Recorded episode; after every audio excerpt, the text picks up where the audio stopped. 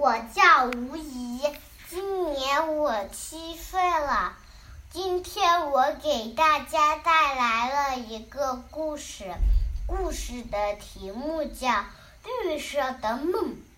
这是一个特别的晚上，大家都做了一个特别的梦。小兔梦到了绿茵茵的草地。小青蛙梦到了的荷叶，甜甜的荷叶看不到边。他在等他的好朋友小金鱼。瓢虫梦到了叶子，晶莹的露珠里有一个好听的故事。小溪梦梦到了大山，它给绿树绿草重重的唱着歌。总之梦到了自己装出了土地，长出了嫩嫩的绿芽。